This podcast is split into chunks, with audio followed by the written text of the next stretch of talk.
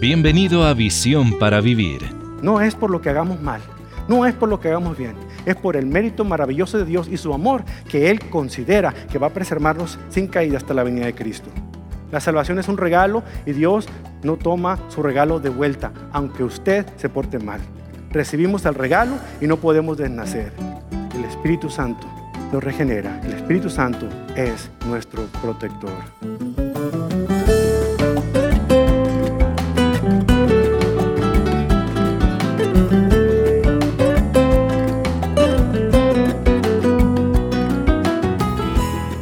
Es una referencia bíblica familiar. Él se llama el Espíritu Santo. Pero ¿quién es esta persona misteriosa? ¿Y por qué se llama un espíritu? Hoy, en Visión para Vivir, el pastor Carlos A. Zazueta responde a estas y otras inquietudes con respecto al tercer miembro de la Trinidad. Aunque Él es igual en gloria con el Padre y el Hijo, el Espíritu Santo a veces se pasa por alto, se olvida o se malinterpreta en las iglesias modernas. Las imágenes de padres e hijos son más familiares que los espíritus, y es por eso que hoy deseamos que usted conozca al Espíritu Santo. Bien, tengo una pregunta para usted, una pregunta que quiero que conteste en su interior, pero sinceramente. Piénselo. La pregunta es la siguiente. Si el Espíritu Santo fuese removido de esta iglesia, usted lo notaría. O todo seguiría normal, como ocurre cada domingo. ¿Notaría usted la diferencia? No quiero que me diga nada porque me voy a sentar aquí a llorar. Pero déjeme decirle una cosa. La respuesta a esta pregunta la dio un gran pensador, un gran pastor, A.W. Tozer, hace muchos años. Y escucha lo que él dijo. Si el Espíritu Santo fuese removido de la iglesia de hoy, escúchelo bien, el 95% de lo que hacemos seguiría realizándose de manera normal y nadie notaría la diferencia. Por el contrario, si el Espíritu Santo hubiese sido removido en la iglesia del primer siglo, el 95% de todo lo que ellos hicieron no se habría podido realizar y todos se hubieran dado cuenta de ello. Hoy en día no se necesita el Espíritu Santo para comenzar una iglesia. Necesita un buen orador, un buen cantante, una gran producción musical, sillas cómodas, aire acondicionado, luces y usted tiene una iglesia. ¿Para qué queremos al Espíritu Santo? Es triste, pero así es como un gran porcentaje de iglesias en todo el mundo, iglesias cristianas, se manejan.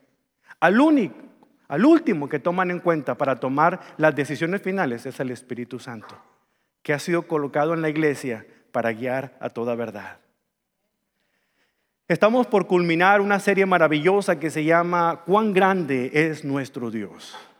Hablamos de los atributos de Dios Padre, Mencionamos la obra maravillosa que realizó el Hijo, el Dios Hijo, en la cruz de Calvario. Y ahora en los próximos cuatro mensajes vamos a hablar de esta tercera persona de la Trinidad. El Dios olvidado, como dicen algunos por ahí, o demasiado recordado por otros, pero por los motivos equivocados. Pero yo quiero que usted y yo nos centremos en lo que dice la bendita palabra del Señor con respecto a eso. La verdad es que en muchos círculos cristianos el Espíritu Santo, por un lado, se descuida, se olvida y se malinterpreta. Por otro lado, se le relega o se le ignora. No queremos hablar de Él porque no queremos que piensen que nosotros ya nos volvimos carismáticos. Y nos vamos al otro extremo también peligroso. Es irónico, es irónico, fíjense. El único que nos fue dado a nosotros para mantener la unidad de la iglesia, el cuerpo de Cristo, es precisamente el centro de tanta controversia entre los cristianos evangélicos. ¿Se da cuenta? Como resultado, en lugar de querer familiarizarnos más con la presencia, la obra del Espíritu Santo en nuestras vidas, eh, muchos creyentes prefieren no hablar mucho de Él Sí, estudiamos de Él, escuchamos de Él, pero orarle a Él, ah, ah. Pedirle que vengan, ah, ah. Por miedo, por precaución o por las dos cosas. No se niega su deidad, pero se ignora su presencia, su persona y su obra, y sobre todo el señorío que el Espíritu Santo tiene en cada iglesia. ¿Por qué digo esto? Por dos razones bien evidentes. Primero, porque muchas veces, por ignorar la presencia del Espíritu Santo, las reuniones del domingo por la mañana se vuelven nada más ni nada menos que una reunión de un club social con tinte religioso. Vamos a la iglesia no para adorar a Dios, sino para quedar bien con alguien más. Cantamos no para cantarle a Dios, sino para impresionar a los demás. Y hacemos todas las cosas únicamente para hacerlo por interés propio, pero no el interés de Dios. En segundo lugar, muchas veces en el servicio de adoración, el enfoque es en tantas cosas, pero no en Dios. Nos preocupamos más cómo vamos a poder cantar y cómo vamos a predicar para que le agrade a usted y pueda depositar más dinero en la ofrenda, en lugar de preocuparnos por agradar al único, al espectador único, a quien podemos nosotros decir que es al único el que le debemos hacer todas las cosas que hacemos. Hemos convertido el servicio de la iglesia en nuestros tiempos en una mera representación teatral que no sale del corazón, sale de nuestras mentes. Ahora entendemos muchas veces por qué nosotros opacamos la presencia del Espíritu Santo en nuestro ser. Pero déjenme decirles una cosa, y esta es la idea principal de este mensaje. Si nosotros tomáramos en serio al Espíritu Santo, tomaríamos en serio a la Santa Trinidad. ¿Me escuchó bien? Es porque no tomamos en serio el Espíritu Santo, que aunque lo digamos, pero realmente no estamos tomando en serio a Dios Padre, a Dios Hijo y a Dios Espíritu Santo. Preparémonos para entrar en un terreno desconocido para algunos o demasiado trillado para otros. Pero le puedo asegurar que después de escuchar lo que la palabra de Dios tiene que decirnos, nuestro pensar acerca del Espíritu Santo debe cambiar radicalmente. Y es que cuando se trata de la Trinidad, muchos de nosotros no tenemos problema con entender la obra del Padre y la obra del Hijo. ¿Por qué digo esto? Porque de alguna otra manera nosotros entendemos lo que es ser un padre. Hemos visto modelos de padres terrenales. Podemos entender que como en toda familia promedio, en una familia sana, por así decirlo, el papá es el jefe de la casa, es el que tiene la última palabra diciendo, lo que tú digas, cariño. No, no es cierto, es broma. Pero podemos entender la presencia del Padre como rol en la casa. El Padre Celestial también es el que determina el plan de acción que se va a realizar. Entendemos el concepto de un hijo porque nosotros también hemos sido hijos de alguien, ¿verdad? De alguna manera entendemos lo que significa estar sujeto a la autoridad paterna. Ahora, aprendemos mucho acerca del Hijo de Dios porque hemos oído tanto de su historia cuando vino a este mundo a nacer para llevar a cabo la voluntad de su Padre. Por eso el concepto del Hijo no es difícil para nosotros identificarlo. Entonces, la función de Dios Padre en la Biblia es muy clara. Él planea las cosas. Él tiene control soberano de ellas. Él puso en marcha el plan de redención, o sea, de salvación para toda la humanidad. Y adivine que la función del Hijo es implementar ese plan, es llevarlo a cabo.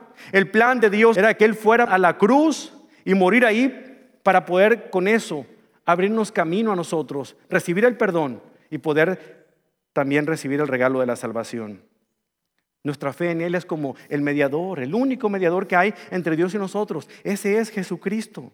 Pero de ahí en adelante la cosa se pone un poquito más confusa.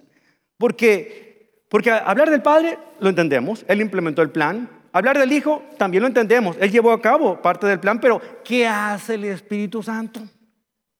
¿Qué trabajo le podemos colocar al Espíritu Santo? En este estudio vamos a contestar a esas dos preguntas. Primero, ¿quién es el Espíritu Santo? Y en segundo lugar, ¿cuál es la obra que hace? ¿Cuál es el papel que él desempeña? Cuando estaba realizando este estudio acerca de las cosas que hace el Espíritu Santo a lo largo de la Biblia en el Antiguo y Nuevo Testamento, me llevé como cerca de 38 cosas, pero no se preocupen, no vamos a ver cuatro de ellas. ¿eh? Las cuatro que quizás sean las menos conocidas, pero las más importantes. Veamos lo primero, ¿quién es el Espíritu Santo? La sola mención de la palabra espíritu ya nos pone a nosotros a especular muchas cosas acerca de quién es. Algunas personas, sobre todo algunas sectas, argumentan que el Espíritu Santo es simplemente una fuerza activa, ¿Usted ha visto las baterías? Ah, esa es una fuerza activa. Ah, así asocian al Espíritu Santo como una fuerza, y ahora las venden recargables, ¿verdad? A lo mejor usted eso vino esta mañana, a ser recargado. Pero, pero no, no, no es eso. Otros consideran que el Espíritu Santo es una paloma. Y la vemos, cada vez que la vemos en algún logotipo de alguna iglesia, de alguna entidad para eclesiástica, asumimos que es el Espíritu Santo porque es una idea que tenemos de Él. Otros más dicen que es un viento recio. Y a lo mejor esta última es la que se acerca más a la realidad porque cuando encontramos eh, el nombre griego de la palabra que se traduce como espíritu, es la palabra neuma. Y neuma, que empieza con P, o sea, neuma, significa viento, pero más significa respirar, respirar. De ahí viene la palabra neumático, ¿verdad? Porque esa llanta está llena de aire. De ahí viene la palabra neumonía, porque tiene un problema en los pulmones donde usted tiene el aire. Ahora entiende por qué neuma, o sea, el Espíritu Santo es el neuma. En hebreo es el ruach, que es lo mismo, un viento. Pero ¿qué es esto? ¿Qué es Él? Porque estas cosas se ven muy personales. Bueno, la escritura nos enseña hoy que el Espíritu Santo es más que todo esto, es algo personal, no impersonal. Es una persona que posee intelecto, sensibilidad y voluntad. Cuando el Señor Jesucristo estaba sentado alrededor de la mesa, Jesús estaba conversando con sus discípulos y les hace un anuncio bien importante. Les dice que en menos de 24 horas, esta es mi paráfrasis, Iba a pasar muchas cosas en su vida. Le dice que él iba a ser arrestado, iba a ser enjuiciado, iba a ser clavado en una cruz, iba a morir, pero al tercer día iba a resucitar. Y después de resucitar comenzaba una nueva etapa para la vida de ellos como creyentes y seguidores de Cristo. Cuando los discípulos escucharon, que ya habían escuchado estas cosas anteriormente, pero en este momento, a lo mejor porque acababan de cenar y tenía la atención de ellos completa después de aquella última cena, ellos se le quedaron viendo y se comenzaron a sentir confundidos. Hemos estado con este hombre por más de tres años. Todos los días lo vemos, caminamos con él, aprendemos de él. Si tenemos preguntas, nos las contesta.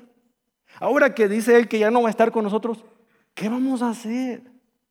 Quizás eso estaban pensando y el Señor lee su pensamiento, por eso escribió unas palabras maravillosas que están registradas en el Evangelio de Juan capítulo 14 comenzando en el versículo 1. Escuche las palabras de Jesús.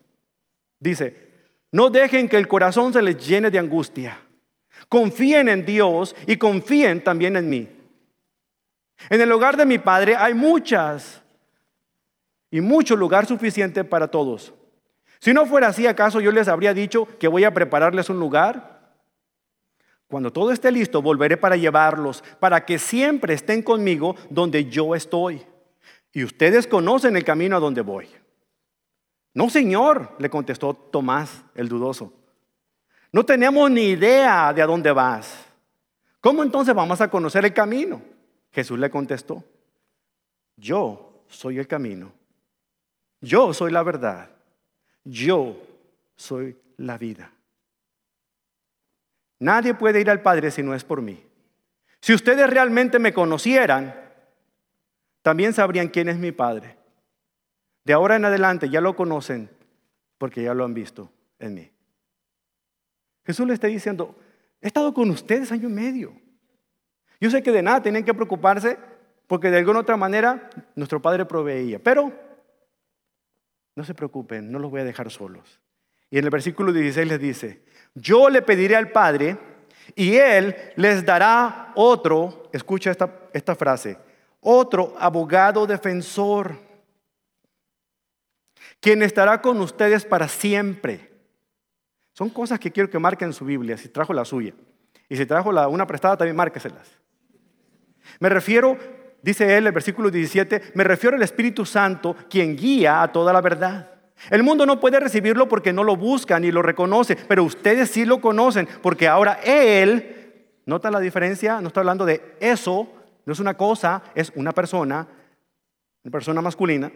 Él vive con ustedes y después estará en ustedes. No los abandonaré como huérfanos, vendré a ustedes. Él es una persona, el Espíritu Santo es una persona. Y la diferencia es que Jesús estaba con ellos y lo hizo por tres años y medio. Pero ahora, cuando Él se, se fuera, enviaría a uno que estaría permanentemente con ellos, en ellos. Es la gran diferencia. Vea lo que dice Jesús en, más adelante en Juan 16, versículo 7. En realidad es mejor para ustedes que yo me vaya. ¿Se dan cuenta que Jesús le dijera eso a sus discípulos? O sea, para nosotros es normal porque nosotros conocemos la historia. Pero los discípulos del Señor estaban escuchando estas palabras por primera vez. Ellos no sabían que Él iba a resucitar. Le habían dicho, el Señor les había dicho que iba a pero ellos no habían visto nada. Usted y yo ya no sabemos la historia de memoria. Cada domingo de resurrección hablamos de lo mismo. ¿Verdad? Pero ellos es la primera vez que lo escuchaban. Él le dice, les conviene muchachos que yo me vaya. ¿Por qué habla el Señor de esta manera? Dice ahí en el versículo 7, es mejor para ustedes que me vaya porque si no me fuera, el abogado defensor no vendría. En cambio, si me voy, entonces se los enviaré a ustedes y cuando Él venga, convencerá al mundo de pecado y de la justicia de Dios y del juicio que viene. Cuando Él venga, o sea, Él es una persona, Él convencerá. Y no es cualquier persona, es la tercera persona de la Trinidad. Pero también aparte de ser una persona, el Espíritu Santo es una deidad, es Dios.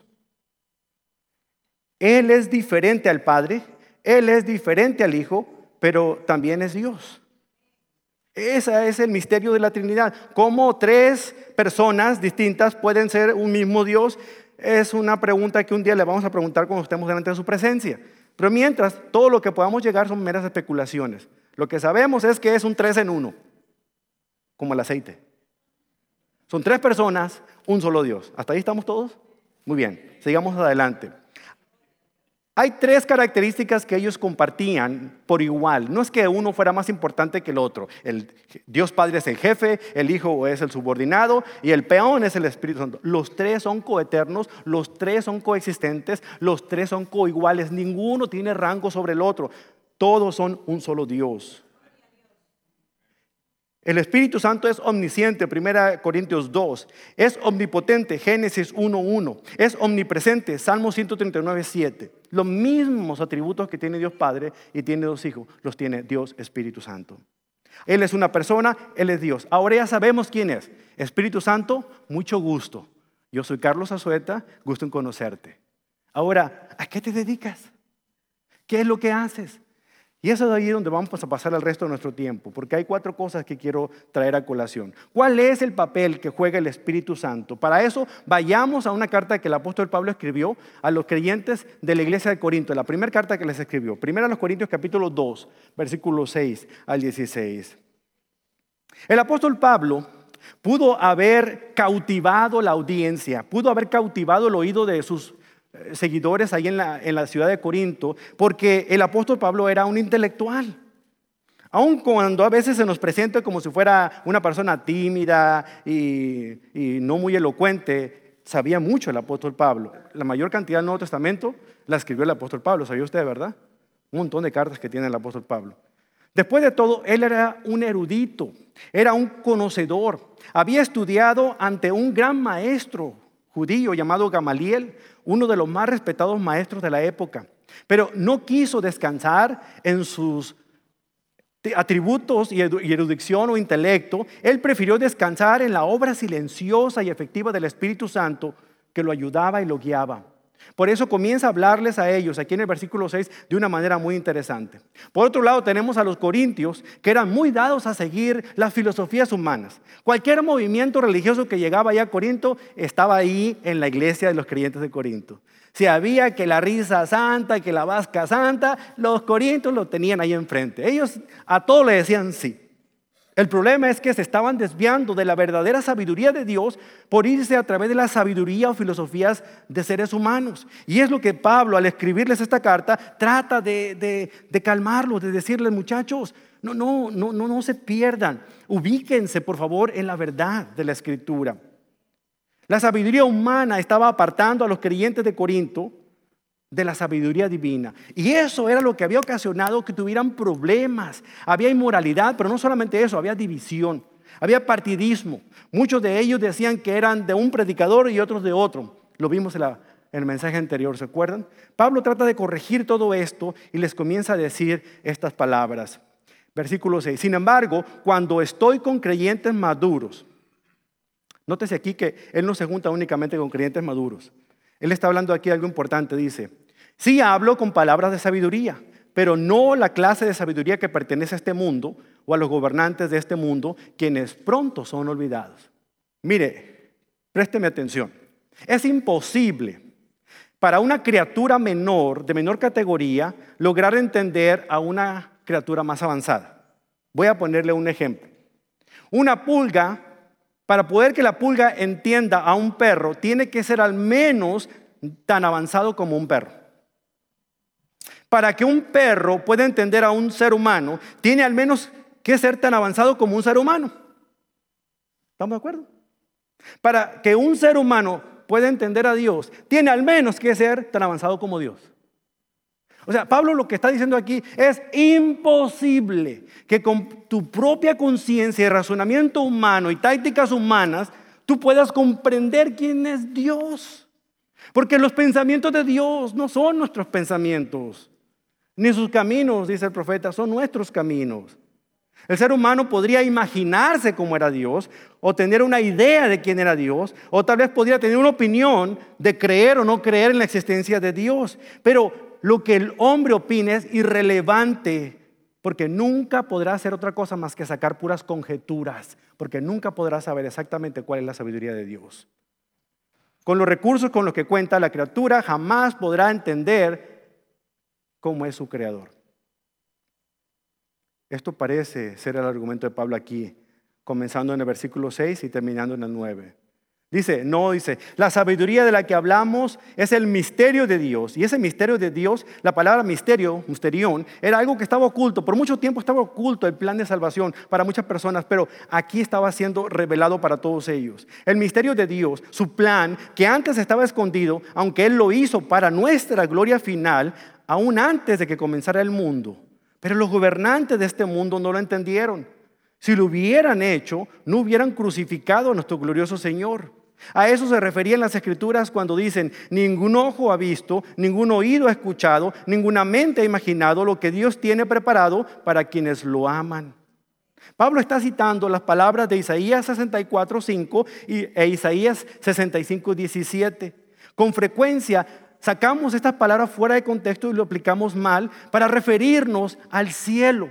Y no es al cielo. Pablo aquí está diciendo que estas palabras son la sabiduría de Dios, la que ha preparado para los creyentes que han madurado espiritualmente. Y eso es un reto para ustedes que son creyentes enanitos, que todavía se quedan tomando leche, para que crezcan y conozcan más del Señor y ustedes no se queden enanos espiritualmente. Es un reto porque estas verdades están reservadas para aquellos que han madurado. El misterio de Dios, su plan que antes estaba escondido, esa es la oferta de salvación. Ese es el plan de salvación que el Señor tenía para la humanidad. El plan originalmente desconocido para la humanidad llegó a ser evidente cuando Jesucristo vino, lo vivió, luego lo demostró muriendo en la cruz del Calvario, pero lo comprobó al resucitar de la muerte, tal como estaba escrito en las Escrituras. Sin embargo, para los incrédulos, para aquellos que no quieren creer en Dios, toda esta cosa es mera locura, es pura tontería, es una ridiculez. ¿Cómo es posible? Que yo no tenga que hacer nada para ganarme el favor de Dios. Caramba, cuéntame una de vaqueros mejor. El plan de Dios aún permanece oculto para muchas de estas personas, por lo tanto, deciden ignorarlo o simplemente rechazarlo, que fue exactamente lo que hicieron los judíos y fariseos en el tiempo de Jesucristo. Eran buenos para entender y poder copiar y memorizar los pasajes del Antiguo Testamento, pero se concentraron en las escrituras, dejando a un lado el mensaje de las escrituras y no pudieron reconocer que el Mesías había llegado y había vivido entre ellos. ¿Y qué hicieron? Lo rechazaron y terminaron pidiendo que lo crucificaran.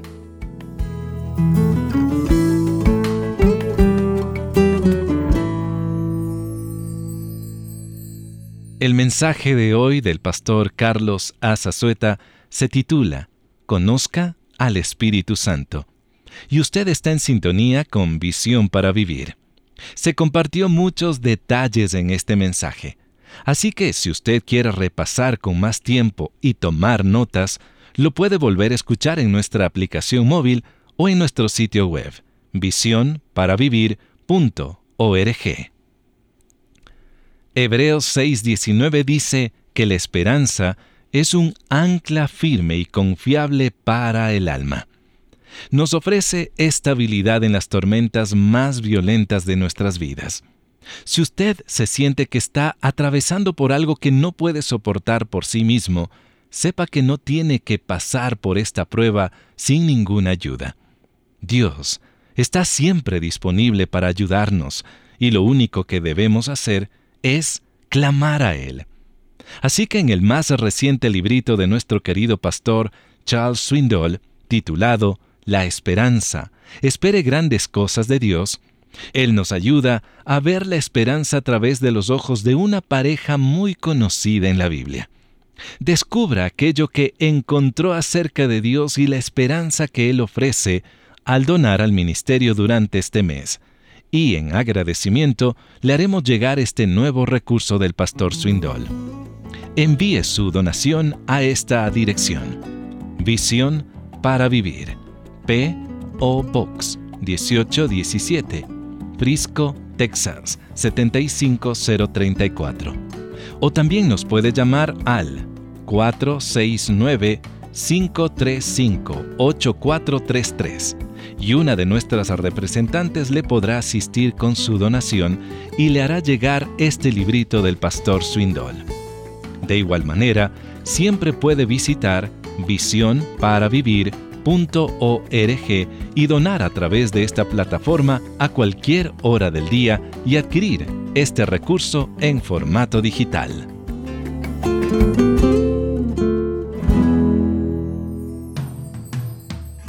Le invito para que conozca al Espíritu Santo al continuar con este estudio que mañana lo tendremos aquí en Visión para Vivir. No se lo pierda.